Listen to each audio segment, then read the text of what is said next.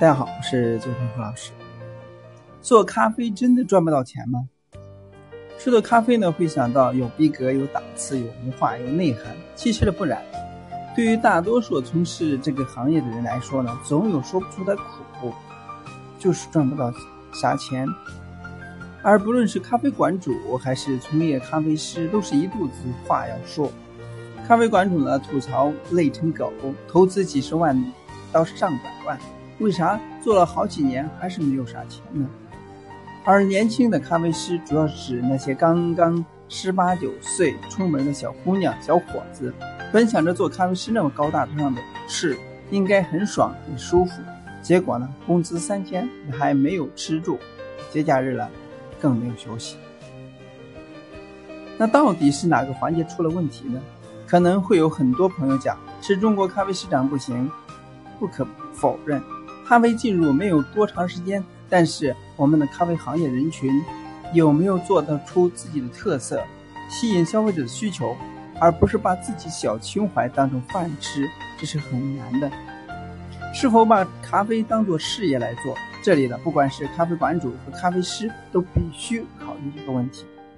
谁来养活你？是消费者。我经常呢跑全国几百家咖啡馆。普通存在的一个现象就是服务力度不够，这个可能是咖啡馆有自豪感，经常去跑到几家店里边没有人理，咖啡馆主了不在，咖啡师都是小年轻，只顾着自己开心就好。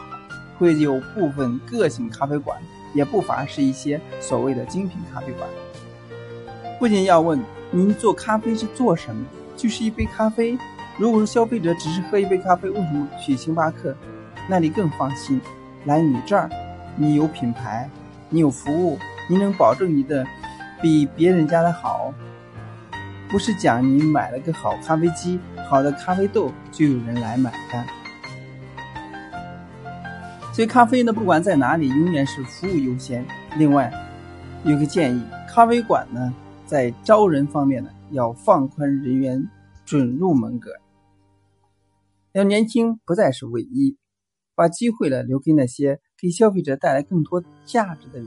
当然呢，不是咖啡不赚钱，是我们没有做好，我们做的不够好，没有流入消费者，这是主要的原因。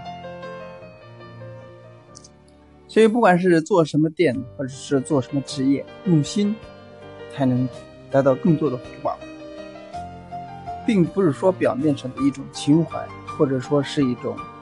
自己的自娱自乐，所以通过这些的分享呢，说明那么作为咖啡师或者说咖啡馆主，你应该从哪些方面去提升你的体验感，增加客人的去愉悦感，这样的话才能留住更多的老顾客。店面有了老顾客，那么你的店才能长期的存续下去。当然，作为咖啡师来说，你作为一个工作人员，那么更应该从馆主的角色或者说消费者的角度去分析他们的需求，做他们喜欢的咖啡，用自己的专业传递给客人，让客人更喜欢你，更喜欢咖啡，这才是正道。今天呢就到这里，更多资讯呢可以添加我私人微信，或者加入我们的共同学习社群。